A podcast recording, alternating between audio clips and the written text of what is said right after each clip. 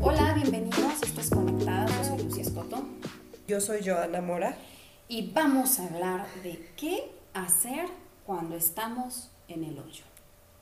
Uh. ¿Cuántas veces has estado en el hoyo? Que dices, no, ahora sí, ahora sí caí bien profundo, Sí. ¿No? ¿Qué es estar en el hoyo? Vamos a empezar desde ahí.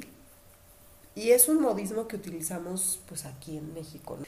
Puede ser como porque tienes un gran problema y no ves la solución, o porque sigues tomando malas decisiones y malas decisiones y otras malas decisiones, entonces dices, no, amiga, de verdad estás en el hoyo, o sea, ¿no?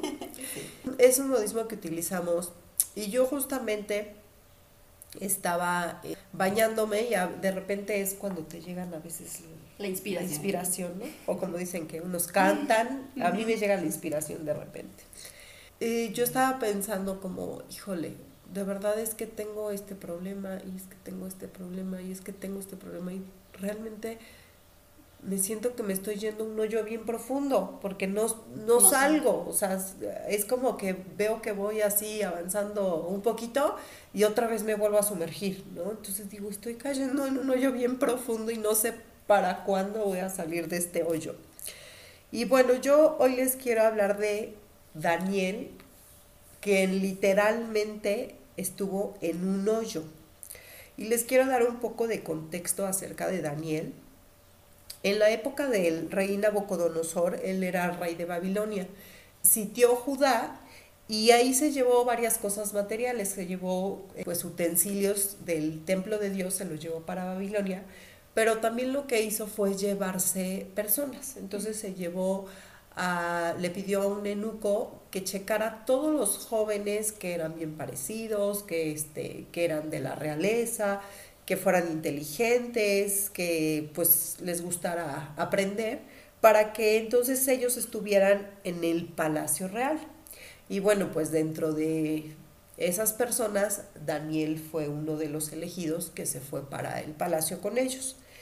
Y nos damos cuenta cómo Daniel desde el principio muestra su carácter, porque le empiezan a decir que le van a dar de comer, dijo, a todos les van a dar de comer lo mismo que come el rey, porque los quiero bien alimentados y todo. Daniel no se quiere contaminar con la comida, porque ellos no comían esas, ese tipo de cosas, ¿no? Que, que comía el rey. Entonces él decide no comer nada de eso y entonces te das cuenta cómo Daniel era una persona íntegra, pues hasta la hora de comer. Entonces mucho más en otras cosas. Daniel era realmente alguien íntegro. Y bueno, después el rey tiene un sueño que le pide que le den el significado de qué significa y aparte que le digan qué soñó. Entonces manda a hablar a todos los, los magos que tenía y entonces les dice, a ver, quiero que me digan esto. Se da, ahora, sí que nadie le puede decir ni qué soñó, ni qué, ni menos, ni qué significa porque no sabían. Entonces el único que lo hace fue Daniel, el que le dice al rey su sueño, le contesta. Entonces empiezan a ver cómo Daniel tenía un Dios diferente a los demás, un Dios que estaba por encima de los demás. Yo aquí lo que me enseña Daniel es algunos puntos que son para qué hacer cuando estar en el hoyo. Y ahorita lo que vamos a ver está en Daniel 6. Ya el rey ya cambió, ahora es el rey Darío, quien él primero constituye su gobierno sobre 120 provincias y de esas 120 provincias pone a 120 funcionarios, pero dentro de esos funcionarios había tres gobernadores y uno de ellos era también Daniel, quien era quien le rendían cuentas. Y les quiero leer Daniel 6.3, que dice, aunque Daniel estaba por encima de los sátrapas y los gobernadores, porque en él radicaba un espíritu superior, incluso el rey pensaba ponerlo a cargo de todo el reino. Ahí nos damos cuenta cómo tenemos un Dios superior. El rey lo, lo notaba, la, las demás gentes lo notaba, o sea, cuando tenemos a Dios, se nota. Lo notas tú, pero ¿qué crees? También lo notan los demás, ¿no? Y por Sí, eso es que te empiezan a decir, oye, ayúdame a orar por esto, te encargo que ores por mi familia, por mi situación, por mi marido, por mi matrimonio, por lo que sea, pero entonces empiezan a ver que tus oraciones son contestadas y por eso dicen, no, pues entonces vamos a pedirle a ella porque ella sí tiene ese Dios que hace las cosas imposibles. Entonces recuerda que siempre que estemos en momentos difíciles, cuando estemos en el hoyo, tenemos a un Dios que hace milagros, tenemos un Dios de imposibles, tenemos un Dios que sana, que salva, que aparte nos da gracia para los demás. Y después lo que nos sigue diciendo es que los demás no querían que Daniel sobresaliera, entonces estaban buscar, buscando cualquier cosa para crear que Daniel cayera o que el, el, rey ya no lo viera de la misma forma.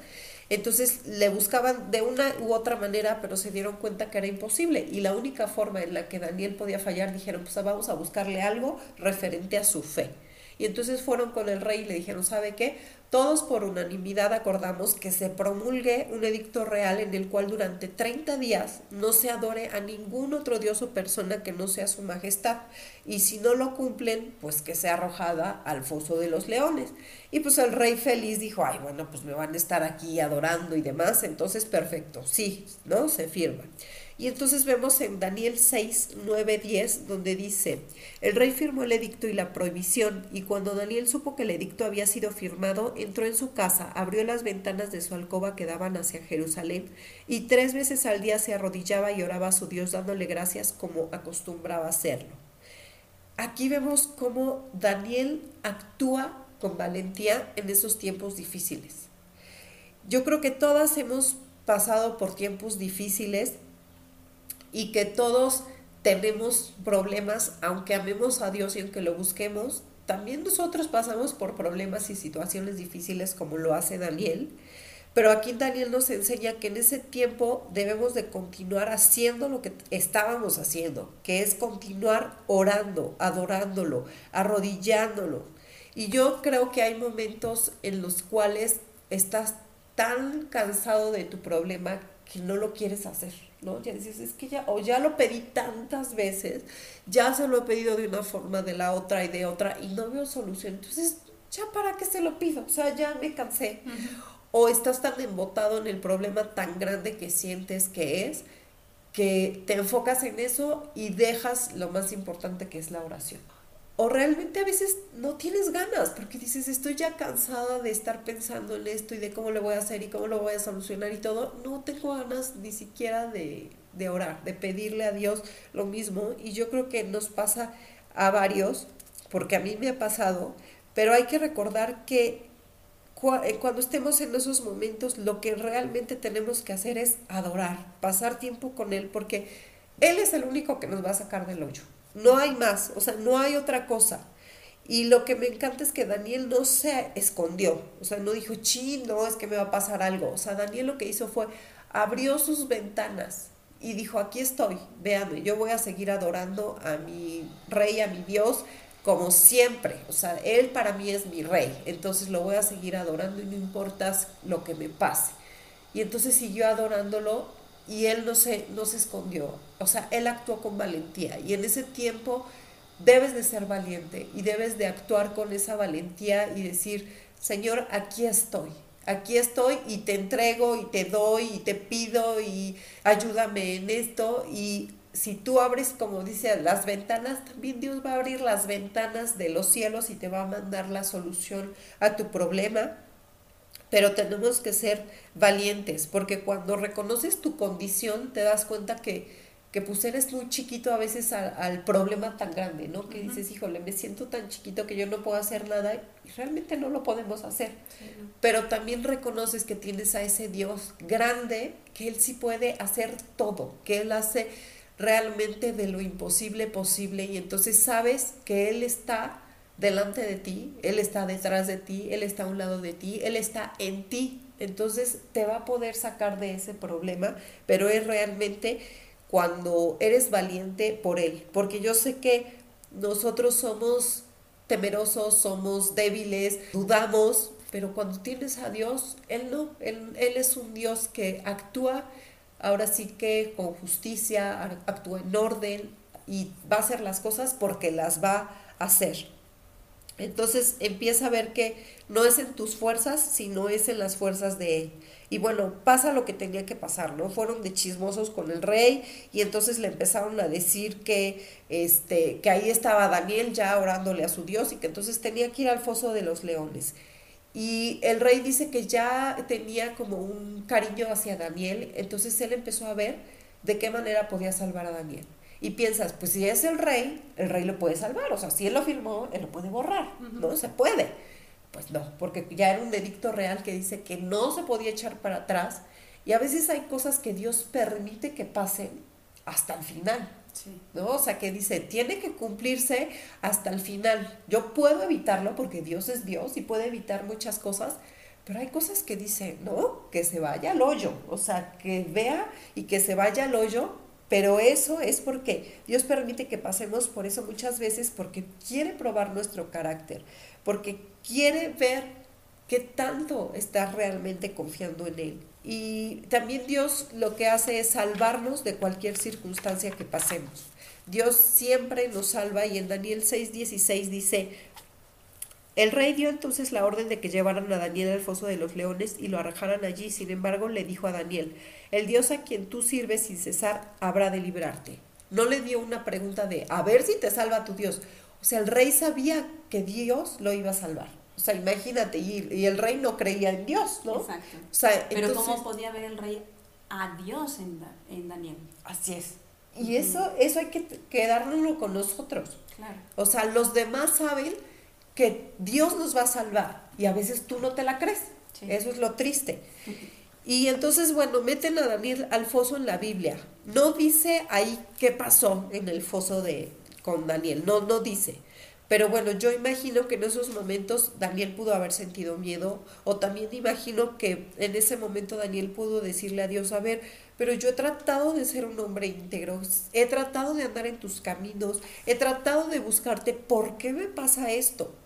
Le pudo haber dicho eso, pero yo creo que lo más importante que creo que hizo Daniel es hacer lo que siempre hacía, que era arrodillarse y orar a Dios en esos momentos difíciles.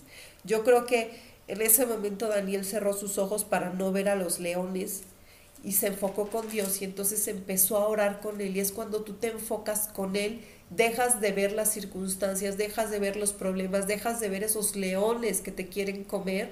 Y entonces solamente ves a Dios y ves la solución que Él te va a dar. Y eso es lo más importante. Entonces yo creo que ese miedo se convirtió en confianza.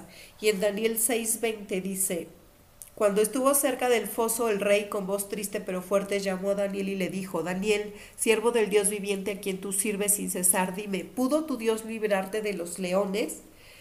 Y yo creo que si yo hoy les pregunto a cada uno de ustedes que si pudo Dios librarte de algo, yo creo que la respuesta va a ser sí. A mí me libró de esto, sí, a mí me libró de lo otro, porque Dios siempre nos libra. Y en el 6.23 dice, y cuando lo sacaron salió ileso porque había confiado en su Dios. Daniel salió ileso físicamente, pero ¿qué creen? Espiritualmente salió más fortalecido que nunca en su fe. Salió más firme que nunca por las pruebas que lo estaban fortaleciendo.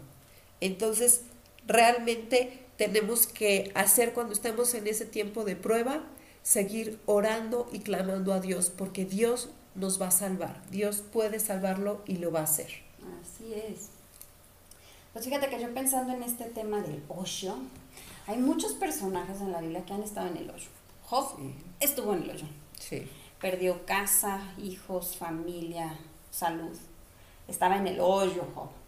Elías. Elías, después de haber derrotado a muchos sacerdotes que, adoraban a, a Baal, eh, Jezabel lo manda a perseguir y le dice, te voy a matar. Y lo asusta tanto que va y se mete a una cueva y se sentía en el hoyo. Yo creo que Elías no estaba en el hoyo, pero él se metió al hoyo. a veces nos metemos al hoyo, ¿no? No estábamos ahí, pero ahí vamos derechito y nos caemos. Pablo, pues estuvo en la cárcel, fue apedreado, naufragó, estaba en el hoyo de ser una persona que tenía todo, que tenía, eh, era este, reconocido por los fariseos y cuando sigue a Cristo pierde todo y se va al hoyo. Todo lo que tenía. Sadrach, Mesach y Abednego también estuvieron en el hoyo. Por no adorar a una estatua, los mandan al horno de fuego y llegan al hoyo. José, José el soñador, estuvo varias veces también en el hoyo. Sus hermanos lo mandan a un foso, después lo venden como, como sirviente, está en, con Potifar y después lo mandan a la cárcel y una tras otra y dices, ah caray, ¿cuándo se va a acabar este hoyo? ¿Cuándo voy a salir de aquí? Y hay muchos ejemplos de, de estos personajes que han estado en el hoyo, muchos. Y a lo mejor así está tu vida, a lo mejor te sientes amenazada por algo y como Elías corres y te avientas al hoyo y te escondes en la cueva porque te sientes amenazada. A veces no eres tú el que hizo algo, como Job, tú no hiciste absolutamente nada, no fue tu responsabilidad, pero alguien más dañó a tu familia, llegó la enfermedad, eh, no sé, algo pasó en la economía y te sientes en el hoyo. No hiciste tú nada para estar ahí, pero estás en este hoyo que dices, no es justo. Además, sientes que no es justo. O a lo mejor estás como Pablo, que por perseguir tus sueños, que por esforzarte a cumplir ese propósito, pues llegan adversidades y llegan situaciones y tienes gente en contra, tu jefe, tu familia, o encuentras pues esos obstáculos que te hacen a veces estar en el hoyo y te sientes en ese hoyo. O a veces estás como Sadrach, Mesach y Abednego que no quieres doblegarte y está bien, ¿no? Y te mandan al horno de fuego porque hay un edicto de un rey que dijo, te vas. Y te corrieron. Y pasó algo. Y estás en ese horno de fuego. Cuando estás en el hoyo, todas estas personas, todos estos personajes que estuvieron en el hoyo, en todo momento, como tú dices, Dios no quitó el hoyo. Dios no lo hizo más chiquito. Dios no les puso una escalera a veces permite que estemos en ese hoyo, no por nosotros, sino para que Dios se glorifique, para que Dios sea exaltado, para que otros puedan ver, ver a Dios en tu vida. Y como dijiste de Daniel, ¿qué pasó con ese rey que no creía? Antes de meterlo le dijo, que tu Dios te salve. Y todavía al día siguiente regresa y le pregunta, oye, ¿sí te salvó tu Dios? Y cuando sale de los leones, ¿qué le dijo? todos, todos alaben al Dios de Daniel. Lo reconocieron, a Dios, no a Daniel, a Dios. Y no dijeron, qué suerte que Daniel salió vivo. Dijo, wow, qué Dios tan grande que salvó a Daniel de los leones. Y de la misma forma dijeron, wow, qué bárbaro, qué Dios tan grande que salvó a Sadrach, Mesach y Abednego del horno de fuego. No fueron ellos los que fueron glorificados cuando salieron de ahí, que ni siquiera su cabello olía humo. Fue Dios el que fue glorificado a través de ese momento. Lo que veo en común en todos ellos, en todos, es esa confianza. Ese decir, Señor, lo bueno viene de ti, como dijo Job, y lo malo también lo recibo. Porque no es para mí, es para ti. Y es aceptar la grandeza de Dios en nuestra vida, su soberanía. ¿Por qué cuestionar a Dios si es Dios? Así de fácil. Porque somos bien criticonas y le decimos, es que no es justo, es que esto no está bien, es que ¿por qué no me contestas mi oración? ¿O por qué no la contestas como yo quiero? Job hubiera preferido que contestara la oración como él quería y que dijeran, ah, encontramos vivos a sus hijos aquí entre los escombros después de que se cayó la casa. Eso hubiera preferido Job, pero no pasó. Hay cosas que no vamos a poder cambiar en nuestra vida. Tal vez el hoyo en el que te encuentres no lo vas a poder cambiar, pero lo que yo veo y aprendí de José es cómo vas a estar en ese hoyo. José cuando está en el foso, sus hermanos lo sacan y lo venden como esclavo. Cuando lo venden como esclavo, eh, llega a la casa de Potifar. Eso lo pueden encontrar en Génesis. Está en Génesis a partir del 36 7, 38, ajá, todo eso lo pueden ir leyendo y se van a encontrar ahí toda la historia de, de José. Pero cuando llega a la casa de Potifar José, en el 39, versículo 2 dice, el Señor estaba con José, Por eso tenía éxito en todo mientras servía en la casa de su amo egipcio. Potifar, que era el amo, lo notó y se dio cuenta de que el Señor estaba con José y le daba éxito en todo lo que hacía. Como tú dijiste, Dios se ve en nuestra vida a pesar del hoyo en el que te encuentres. Cuando tú estás agarrada de su mano, se va a ver Dios vas a brillar con la luz de Dios, no por tu luz, porque tú estás cansada, dolida, agobiada, preocupada, angustiada. Seguro Daniel estaba de, ay, leoncito, no me comas, por favor, porque había preocupación en su corazón. Somos humanos y pasamos por eso pero se ve la gloria de Dios en nuestra vida cuando vamos de su mano. Y Potifar lo notó, y en el versículo 4 dice, eso agradó a Potifar, agradó a Potifar ver a Dios en José. Y le dijo que ahí lo nombró, a partir de ese momento lo nombró su asistente personal y lo puso a cargo de toda su casa, de todas sus posesiones. Y desde el día en que José quedó encargado de la casa y de las propiedades de su amo, el Señor comenzó a bendecir la casa de Potifar por causa de José. Y Potifar lo sabía. Potifar era bendecido por José. Y José seguía en el hoyo porque seguía siendo esclavo. ¿Estás de acuerdo? Ahí seguía en el hoyo. Pero aún en el hoyo, él bendijo. Aún en el hoyo, las personas que están a tu alrededor son bendecidas y tú vas agarrada de la mano de Dios. Y después, por circunstancias de la señora Potifar, se fue a la cárcel, que no vamos a entrar en eso. ¿Y qué pasa en la cárcel? Pues que también el señor carcelero ve a Dios en José.